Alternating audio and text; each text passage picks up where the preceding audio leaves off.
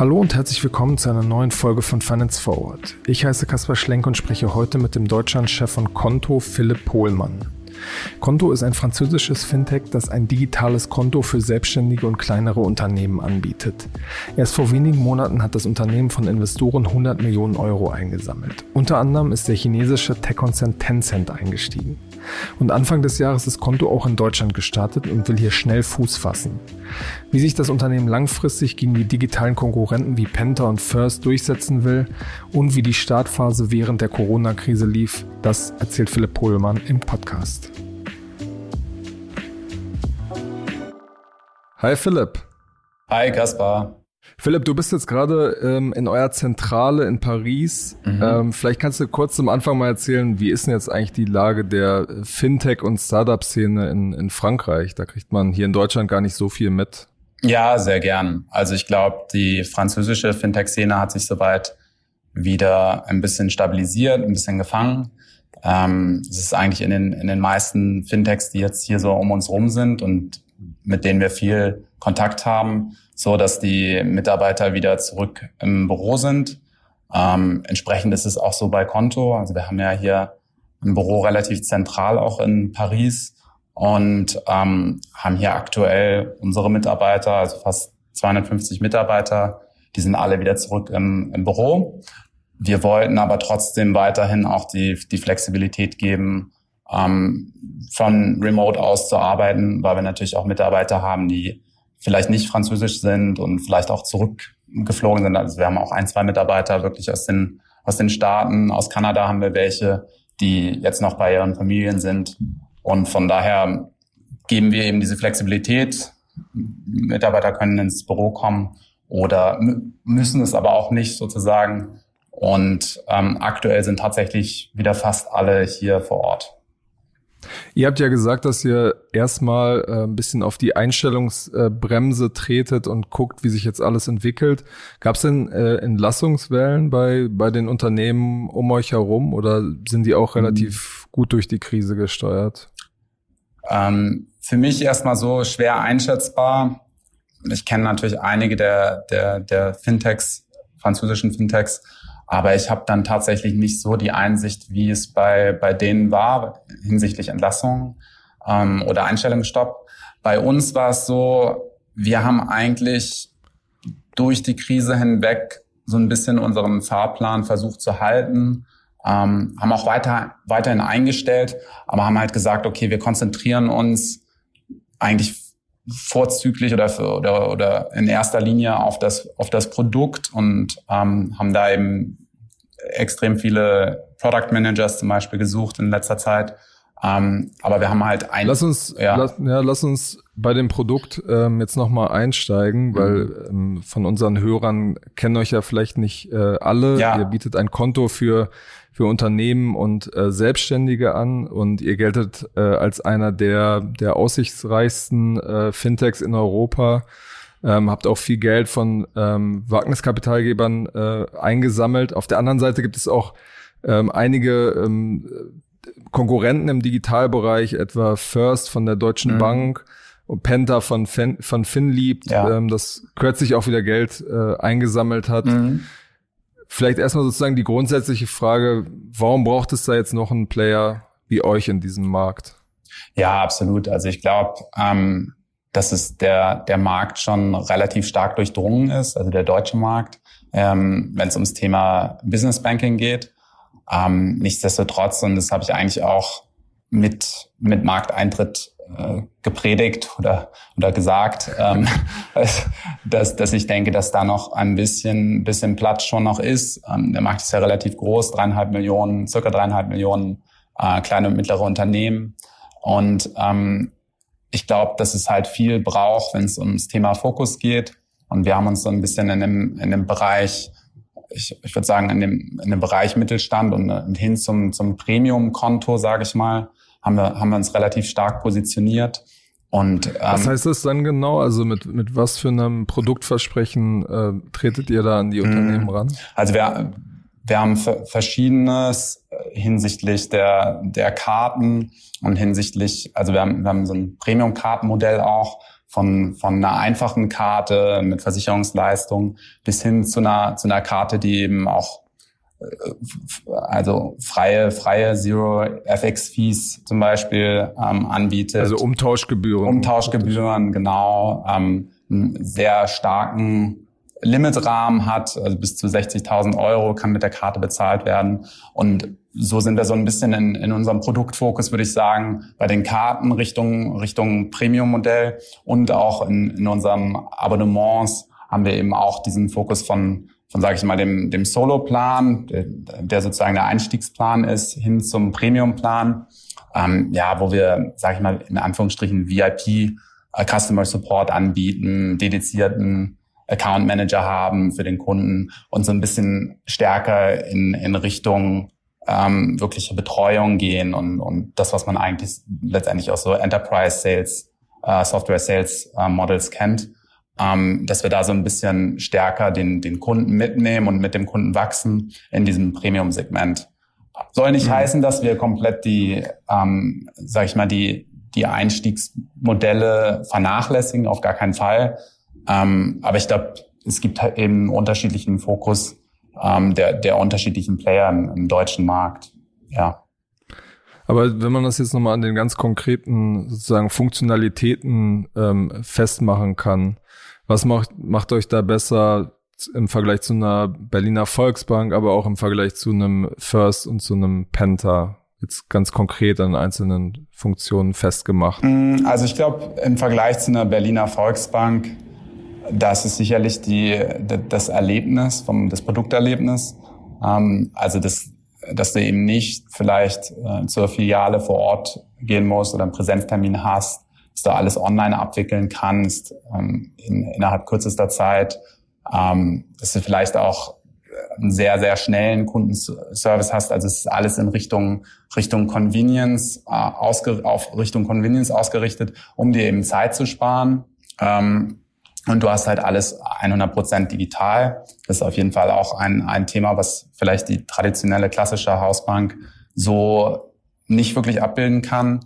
Ähm, und wenn es jetzt Richtung direkten Wettbewerb geht, sage ich mal, hinsichtlich der, der digitalen Businessbanken, die, die es bereits gibt in, in Deutschland, da ist es, glaube ich, so, dass wir einen starken Fokus darauf haben, eigentlich dieses Thema also nicht nur auf dieses Thema Beyond Banking, also sage ich mal, neue, neue Bankprodukte zu schaffen ähm, oder neue Services zu schaffen und die sozusagen an, an die, die klassischen Bankprodukte ähm, anzu, anzuknüpfen oder, oder zu, mit denen zu verknüpfen, ähm, sondern wir haben eben auch einen ganz klaren Fokus darauf, als allererstes mal eine Bank selbst zu werden. Also da sind wir auf dem Weg, hoffentlich bis zum ähm, zum Ende des Jahres dann auch abgeschlossen, dass wir halt eine Bank werden und dann entsprechend auch die Bankprodukte erstmal anbieten können, hin zur Finanzierung, hin zu, ähm, zu Produkten, die, die wir sozusagen auch über, einen, über einen Drittpartner anbieten könnten, aber wo wir halt uns dafür entschieden haben, die aus eigener Hand anzubieten,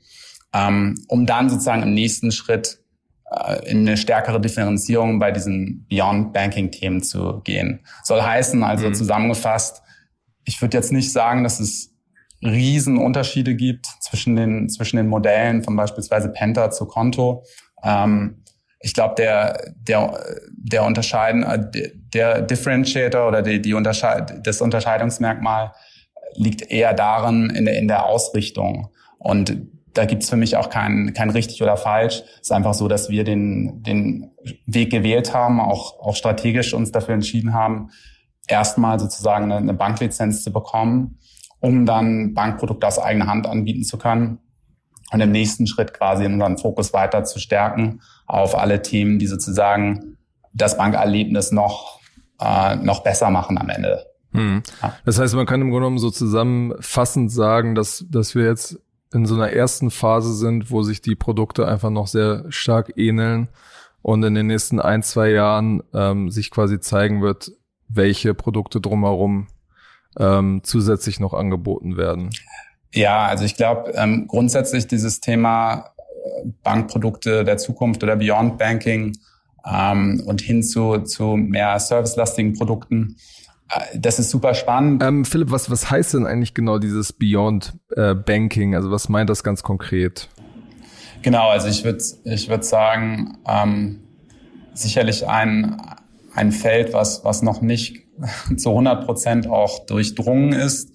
Da wird eine neue Kategorie geschaffen. Letztendlich für mich sind es die Services, die quasi über das klassische ähm, Banking hinausgehen. Ähm, also alles, was letztendlich ähm, über, über ein traditionelles Bankprodukt hinausgeht, traditioneller Kredit beispielsweise, ähm, dass ich heute sage, eigentlich im, im, im, im Beyond Banking biete ich Services an, ähm, die irgendwie jeden, jeden, jeden Teilbereich des Finanzmanagements im Unternehmen ähm, berühren und und da also es können dann zum Beispiel Buchhaltung oder genau Buchhaltung Cashflow Management, Cashflow -Management ähm, also da gibt es diese unterschiedlichen Teilbereiche, äh, wo, wo letztendlich die Bank aktuell noch nicht so oder die klassische Bank aktuell noch nicht so aktiv geworden ist, ähm, wo wir aber natürlich auch helfen können und wo wir versuchen, Features zu bauen, ähm, die letztendlich den, den Unternehmen da unter die Arme greifen oder, oder auch dem insbesondere ähm, der, der Finance-Funktion im Unternehmen unter die Arme greifen.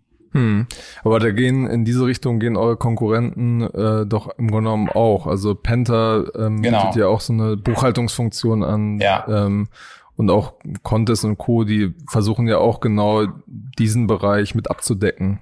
Absolut. Ich glaube auch, das ist der Bereich, der letztendlich das größte Potenzial birgt und auch so ein bisschen der, der zukunftsträchtigste ist. Ähm, von daher geht unsere, unsere Firmenstrategie auch in die Richtung. Ähm, Nichtsdestotrotz, ich glaube, das, was uns stark unterscheidet von, von eben einer Penta oder von unseren direkten Wettbewerbern, ist eben, dass wir sagen, wir wollen eigentlich sozusagen unsere, unsere Hausaufgaben vorne machen. Wir wollen eine Bank werden in erster Instanz, um dann sozusagen das zu nutzen, das zu hebeln und da die, die zusätzlichen Services, die zusätzlichen Dienstleistungen um draufzusetzen. Ähm, und im Zweifel kann das einen großen Unterschied machen, weil wir natürlich die Produkte selbst strukturieren können. Das heißt ganz. Das heißt ganz hier zum Beispiel besser und einfacher Kredite vergeben. Oder? Genau, ganz, ganz praktisch gesprochen können wir natürlich sagen, okay, ähm, wir machen eigen, eigenes Risk Scoring. Also wir, wir sagen, wir, wir schätzen unsere Kunden selbst ein ähm, wie es beispielsweise auch eine N26 macht, wenn, wenn sie ein Dispo vergeben. Und wir können sozusagen auf diesem Scoring, was wir selbst erstellen, können wir dir oder dem Unternehmen dann entsprechend äh, einen Kredit ähm, vergeben, den, der nicht sozusagen über, über einen dritten, über einen, über einen Partner vergeben wird. Ähm, gleichzeitig gibt es natürlich einiges an, an Friction oder einiges an, an Punkten, die wir sozusagen rausnehmen können, ähm, weil wir natürlich in, in dem Modell, wo wir, wo ich sage mal, wo wir, wo wir sehr stark auf die Services gehen, da sind wir, haben, schaffen wir natürlich auch in, in gewisser Weise Abhängigkeiten. Also in gewisser Weise kann es natürlich schon sein, dass einer unserer Partner, wenn wir dann sehr dependent wären ähm, oder sehr abhängig wären, dann könnte es natürlich schon sein, dass einer der Partner von uns ähm, vielleicht ja Schwierigkeiten hat oder oder es da zu Ausfällen kommt ähm, Wie bei Wirecard zum Beispiel jetzt. Beispielsweise, ja. Und dann hm. muss man halt sehr schnell, sehr schnell irgendwie eine Lösung finden und und das kann natürlich dann schon zu Problemen führen. Ähm, nichtsdestotrotz glaube ich schon auch, äh, dass dieser Ansatz funktionieren kann. In den UK beispielsweise, also in, in Großbritannien, äh, gibt es ja auch Tight Business Banking, ähm, die ich äh, wirklich auch für, für die ich, also die, die mich stark inspirieren und wo ich, wo ich klar sehe, dass, dass auch äh, dieses Modell funktionieren kann, eben keine Bank zu werden. Und die sagen auch ganz klar, dass sie keine Bank werden wollen.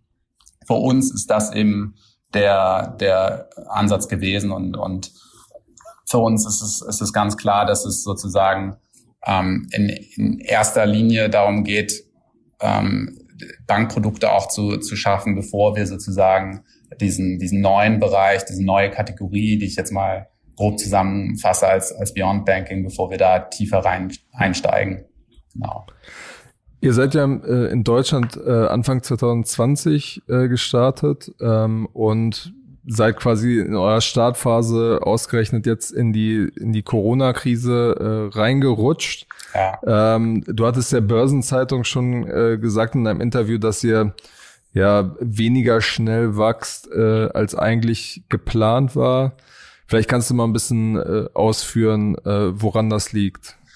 Ja, also ich glaube, ähm, was, was wir ganz klar gemerkt haben in, in dieser Corona-Zeit, ist eben, dass wir, also wir haben ganz klar erstmal gesagt, wir wollen ein bisschen aus dem, aus dem Marketing rausgehen, aus dem Performance-Marketing und uns eben ein bisschen stärker aufs Produkt konzentrieren. Einfach weil wir gesagt haben, okay, wir wissen nicht, wie lange es, äh, wie lange die Corona-Zeit anhalten wird. Wir wissen nicht, ob es eine zweite Welle, dritte Welle geben wird. Und ähm, für uns war das auch eine sehr, sehr unsichere Situation. Und wie du ja gerade gesagt hast, wir sind gerade frisch in den Markt gekommen. Das heißt, wir hatten jetzt noch nicht Riesenvolumen an Kunden. Wir hatten keine 30, 40.000 Kunden, ähm, sondern hatten halt weniger Kunden und ähm, haben uns also ein paar Tausend oder ja genau also wir haben schon die die Firmenpolicy sage ich mal dass wir eben auf auf das Land heruntergebrochen, die die Zahlen leider nicht rausgeben dürfen. Wir haben ja, wir haben ja jetzt weil sich 100.000 insgesamt wahrscheinlich ein bisschen besser anhört als ein paar Tausend. Da, das auf jeden Fall. Aber aber ähm, aber wir wachsen also sozusagen die die große Wachstumsstory, sage ich mal, die ist, die ist schon gut und die ist, die ist sehr stabil. Also wir haben jetzt keinen Einbruch im Wachstum gehabt. Ich glaube, ähm, was wir gesehen haben in in Deutschland. Aber wenn sozusagen, wenn ihr das, wenn ihr das Marketing runterschraubt, müsste es doch ein, schon einen Effekt haben. Ja. Weil ihr ja gutes Marketing gemacht habt. Ja, also, hoffentlich. Das also, heißt auch, dass ihr dann auch sehen müsstet, dass die Zahlen runtergehen. Ja, also das Marketing im, im, im Funnel sozusagen gedacht, ist ja immer ich, ich kann natürlich ähm, top of the funnel oder vorne sozusagen, wenn es äh, ums Thema geht, ähm, erstmal Visibilität zu schaffen und die, die Marke in den Markt zu tragen. Da kann ich natürlich viel wegnehmen und dann kann ich sagen, okay, ich konzentriere mich halt im Marketing nur auf das, was wir Bottom of the Funnel nennen oder halt auf den Teil, der sehr performant ist.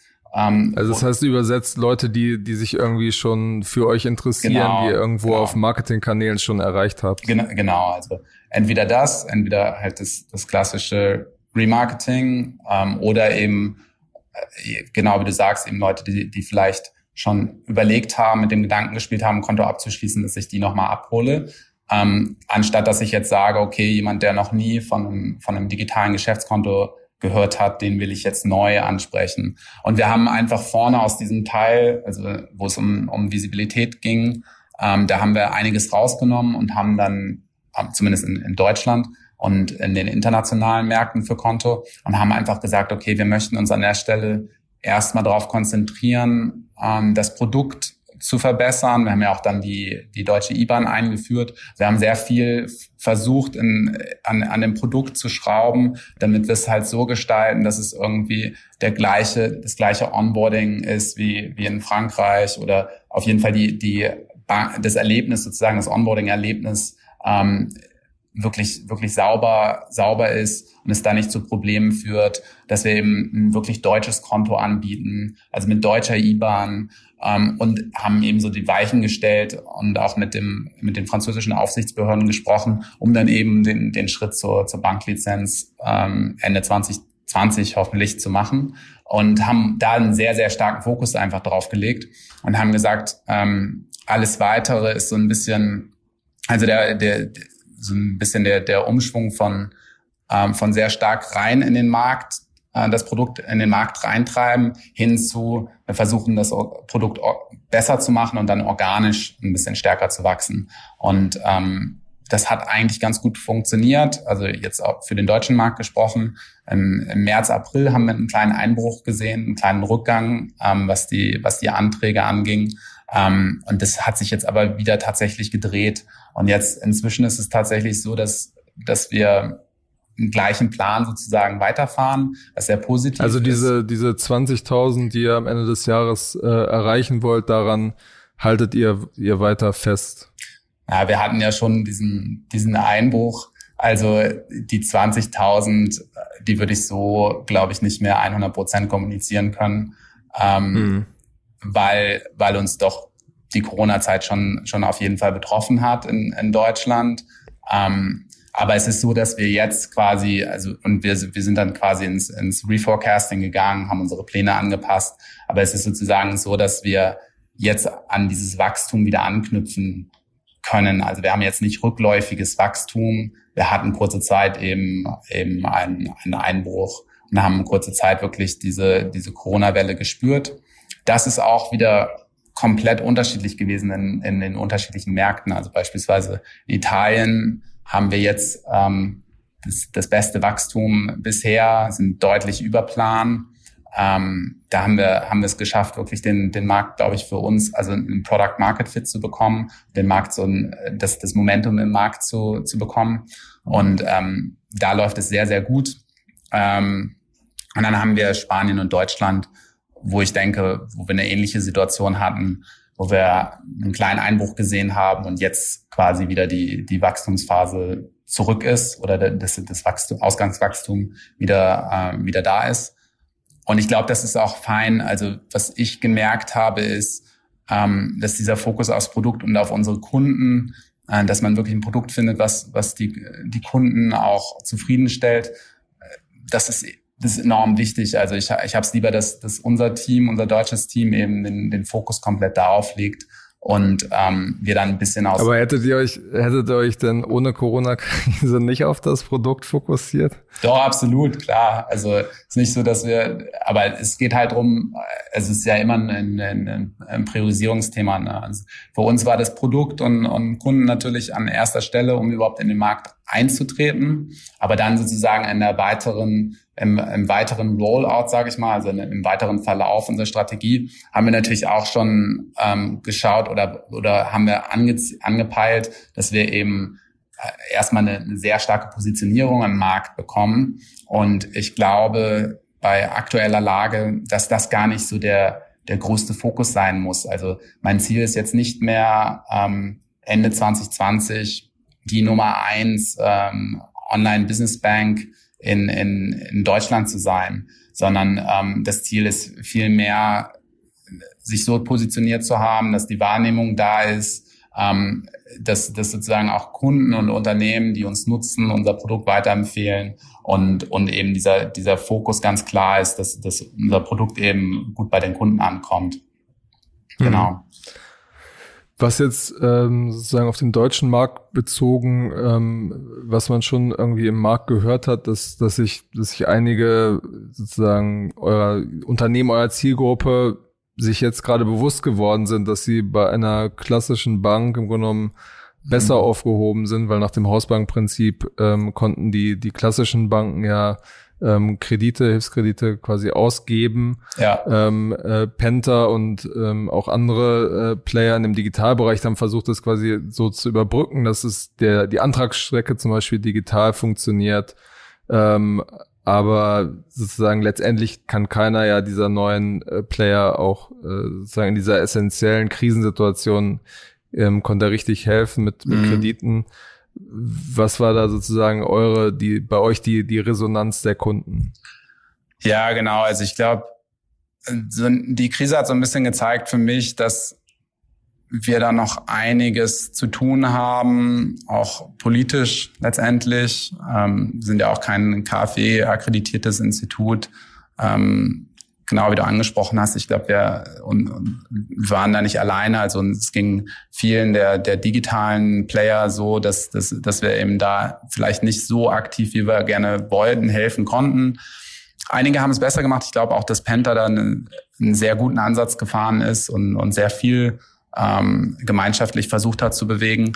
Ähm, bei uns ist es so gewesen, dass das hatten wir kurz eingangs besprochen. Unser Fokus war eigentlich darauf, ähm, äh, Informationen weiter aufzubereiten, weiterzutragen, ähm, im Produkt sozusagen einige einige Promotions, sage ich mal, zu machen und da irgendwie, wo wir konnten, zu helfen. Aber wir hatten jetzt nicht wirklich die Möglichkeit, aktiv zu helfen. Und ich kann gut verstehen, dass dann Unternehmen auch sagt, ähm, vielleicht nutze ich, äh, vielleicht nutze ich wieder die, die klassische Hausbank. Ich glaube grundsätzlich, dass eigentlich der Großteil der Unternehmen sowieso drei bis vier, vier Konten hat und nicht, ähm, nicht in jedem Fall eben unser Konto oder, oder das der direkten Wettbewerber als Hauptkonto genutzt wird, ähm, sondern vielleicht als, als sekundäres Konto. ähm, für, für bestimmte Use Cases oder für, für einen bestimmten Zweck eben. Also zum Beispiel für die täglichen äh, Ausgaben so. Ge ja, genau, also für, für unterschiedliche Zwecke. Also wir sehen ja, dass beispielsweise äh, Beratung ist ein, ist ein großes Segment auch für uns in Deutschland. Und wir sehen, dass dort eben viel und, und die, die Reisekostenabrechnung über, über Konto gemacht wird. Und, und so gibt es eben verschiedene, ähm, sage ich mal, Zweck, Zwecke, Use Cases, ähm, die Konto vielleicht oder auch andere Anbieter bedienen können und ähm, die sozusagen dieses Konto vielleicht in erster Linie zu einem Sekundärkonto machen, neben einem Konto von einer, von einer Commerzbank beispielsweise. Und über das Commerzbankkonto wurde dann vielleicht auch äh, hin, also zu dem Corona Thema sozusagen da, dort auch die, die Finanzierung dann beantragt. Ähm, nichtsdestotrotz, das Ziel ist natürlich auch für uns, auch hin zur Banklizenz, dieses Primärkonto ähm, dann auch zu werden äh, ab einer bestimmten Zeit. Und ich glaube eben, dafür braucht es eben ein bisschen Zusammen Zusammenarbeit, vielleicht auch unter den, unter den Wettbewerbern in Deutschland, um dann letztendlich politisch auch ein bisschen was bewegen zu können um dann. Aber was muss denn politisch äh, bewegt werden? Nein, also ich glaube, erster Schritt äh, für uns wäre ja, selbst zum Kreditinstitut zu werden und dann vielleicht auch ähm, auf, auf ein Institut wie die KfW zuzugehen. Ähm, in, in einer Krisensituation wird natürlich auch alles ein bisschen, also oder was so meine Beobachtung ist oder unsere Beobachtung war, dass in einer Krisensituation dann schon geschaut wird, wie, wie man eben zentral bündeln kann und steuern kann. Und ähm, da ist wahrscheinlich dann oder das Konto jetzt nicht die erste Anlaufstelle gewesen, äh, um, um dies zu tun. Und ich glaube, ähm, in der Zusammenarbeit braucht es da eben noch ein bisschen was. Ja, das ist, das ist so meine, meine Beobachtung. Hm. Eine, eine große, sozusagen entscheidende Frage im Business Banking ist ja eigentlich, wie schafft man es, ähm, dieses schnelle Wachstum in der Kundenbasis mhm. äh, zu erreichen? Die Challenger-Banken ähm, haben quasi vorgemacht, wie das im B2C, also im Endkonsumentenbereich funktionieren kann. Ja. Ähm, Im äh, sozusagen Business-Bereich wird es wahrscheinlich nie so schnell äh, anwachsen mhm. können, ähm, weil es einfach ein anderes Produkt ist und die, die Firmen auch erstmal überzeugt werden müssen von diesem Produkt. Was ist da euer Ansatz, trotzdem auf in diese Kurve des, ähm, des schnellen, vielleicht exponentiellen Wachstums reinzukommen? Ja, genau. Also es ist eine, eine, eine gute Frage. Ich glaube schon, dass auch im B2B schnelles Wachstum erzielt werden kann. Also Konto hat es letztendlich in Frankreich auch vorgemacht, hatten wir uns ja Anfang des Jahres schon mal drüber unterhalten. Also letztendlich hin zu, die, die ersten 20.000 Kunden waren in weniger als einem Jahr erreicht. Das heißt, das ist, und das ist schon, das ist, denke ich, schon enorm für ein, für ein Produkt, was neu gelauncht wird. Ähm, nichtsdestotrotz, ich glaube, nach jetzt so sechs, sieben Monaten im Markt, ist es sehr, sehr stark marktabhängig ähm, welche, welche Argumente, sage ich mal, überzeugend sind und überzeugend sein können, ähm, auch fürs, fürs Unternehmen. Ähm, hier in Frankreich beispielsweise ist es so, dass einfach ein Unternehmen, was sehr jung ist und was, sage ich mal, eine sehr emotionale Marke hat und mit in den Markt bringt, ähm, und, dann sozusagen auch noch von, vom, vom produktseitig gut aufgestellt ist, dass damit eigentlich schon sehr viel gewonnen ist ähm, weil junge Unternehmen. Und in hier, Deutschland, in Deutschland reicht das nicht, oder? Ich glaube schon, in Deutschland ist, ist, ein, ist ein starker Aspekt auch diese, diese Sicherheitsgedanke, ähm, auch die, die Liebe zum Detail, sage ich mal. Ähm, ich habe eine, eine Studie gelesen, dass in Deutschland eben irgendwie dreimal so, so häufig die, die AGBs gelesen werden wie in, in Frankreich. Und ähm, das kann ich mir auch gut vorstellen. Also ich glaube, wir in, in Deutschland lieben wir schon in die, in die Tiefe zu gehen, äh, das Produkt dann auch wirklich zu verstehen, ähm, zu verstehen, wie sicher das Produkt ist und, und wie gut letztendlich das Produkt vielleicht auch mit anderen Produkten funktioniert. Und ähm, von daher glaube ich, braucht braucht es ein bisschen mehr und braucht es ein bisschen mehr Tiefe im Produkt und ein bisschen mehr ähm, Erklärung auch, um, um dann ein Unternehmen entsprechend zu überzeugen, auch äh, das Konto dann letztendlich zu wählen. Und ähm, von daher glaube ich, die, die, die Wachstumsstory so eins zu eins ist nicht übertragbar. Das ist sozusagen mein erstes Resümee aus der, aus den ersten, äh, aus dem ersten halben Jahr der, der Deutschlandarbeit. Ähm, nichtsdestotrotz glaube ich, dass der, der Markt gleichzeitig auch super schnell wächst. Vielleicht jetzt ein bisschen gedämmt durch die, durch die Corona-Zeit. Aber eigentlich ist das schon so, dass wir 350 bis 400.000 Neugründungen haben im Jahr in Deutschland. Ähm, wie, wie schon angesprochen, wir haben irgendwie pro Unternehmen drei bis vier ähm, Businesskonten. Das heißt, wir haben ja eigentlich ein riesen Marktpotenzial bei circa dreieinhalb Millionen Unternehmen. Ähm, ist, es, ist es schon beachtlich. Und ähm, von diesen Unternehmen, die werden ja auch sozusagen, die entwickeln sich ja auch weiter. Ne? Also die Unternehmen, die neu hinzukommen, arbeiten stark ähm, SaaS-basierend, also arbeiten stark mit digitalen Tools auch und ähm, sind sozusagen sehr, sehr nah an unserem an unserem Produktdenken auch dran. Und ich glaube, ähm, da, da kann es schon, da kann es schon gelingen, dass wir eben immer mehr Unternehmen, vor allem junge Unternehmen in Deutschland begeistern können, indem wir eben ein Produkt haben, was, was sehr stark auch in, in einem ähnlichen Rahmen tickt wie, wie ein junges digitales Unternehmen. Wir brauchen aber, wie, wie gesagt, also in meinen Augen, wir brauchen aber diesen, diesen Sicherheitsgedanken und diese, diese Liebe zum Detail in, in Deutschland ähm, und, und wirklich eine, eine Produkttiefe, die, die sich vielleicht ein bisschen unterscheidet von Frankreich und Italien und, und vielleicht auch Spanien. Ja. Was wir immer ein bisschen ähm, nochmal so, so messbar zu machen. Ich weiß, ihr redet nicht gerne über äh, aktuelle Zahlen, aber kannst du denn sagen, was so die, die neue Kenngröße ist, wo du sagst, so, da wollen wir einfach Ende des Jahres äh, liegen? Ja, also ich glaube, wir, wir, wir kommen dahin, dass wir das kommunizieren können, aber aktuell leider, aktuell leider nicht. Es liegt aber auch daran, dass ähm, wir ganz klar gesagt haben, auch in, in Abstimmung mit den Investoren, dass das Marktumfeld jetzt gerade sehr unsicher ist. Wir wissen einfach nicht, ob, ob jetzt eine zweite Welle kommen wird, ob wir wieder irgendwie einen Anstieg in den, in den Fällen sehen, verzeichnen werden und, und welche Auswirkungen das auch auf uns als Business haben wird sowohl negativ als auch positiv. Es kann auch sein, also hatte ich ja auch kurz erwähnt, es kann auch sein wie in Italien, dass wir dann die, die größten Wachstumszahlen äh, verzeichnen werden in, in zwei, drei Monaten. Das kann ich aber, also das vorherzusagen ist, ist sehr schwierig und ich glaube, deswegen sind wir auch sehr bedeckt, wenn es um, um die Zahlen geht und, und, und kommunizieren halt lieber auf, der, auf dem, sage ich mal, globalen Level ähm, weil wir da halt sicher sein können, dass wir diese Wachstum auch in den unterschiedlichen Märkten dann ausgleichen können im, im Zweifel. Hm.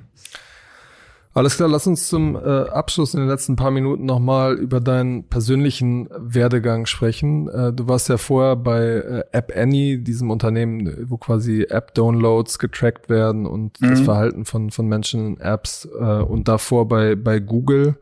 Was hat mhm. dich so in die, die Fintech-Szene äh, gebracht?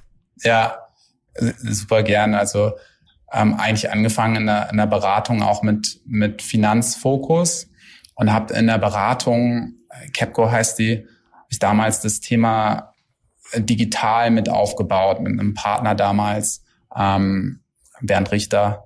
Und ähm, das hat mich eigentlich schon ziemlich früh, würde ich sagen, in, in meiner Karriere eigentlich in diesen, diesen Fintech-Fokus ähm, gerückt damals ein, eine Value Proposition oder ein Produkt mit aufgebaut oder ist nicht Produktservice mit aufgebaut, nannte sich Capco Connect und eigentlich versucht hat, die, ähm, die klassischen Banken, klassische Finanzindustrie ähm, mit den mit den neuen Fintech-Spielern zusammenzubringen und sozusagen so ein bisschen den den ähm, Intermediary zu spielen zwischen zwischen Finanzindustrie und und, und Fintech.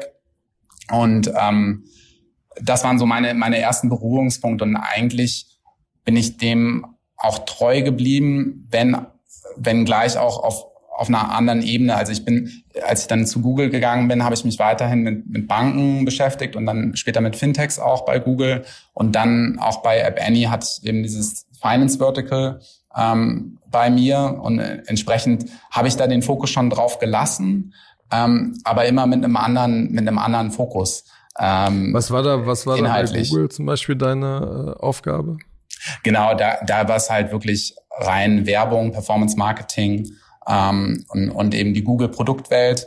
Wir waren auch dran an dem, an dem Thema Google Pay, als dann die Einführung nach Europa kam. Aber grundsätzlich würde ich sagen, ähm, ging, ging es stark wirklich um dieses Thema Performance Marketing für, für Großbanken, aber auch für, für Fintech später.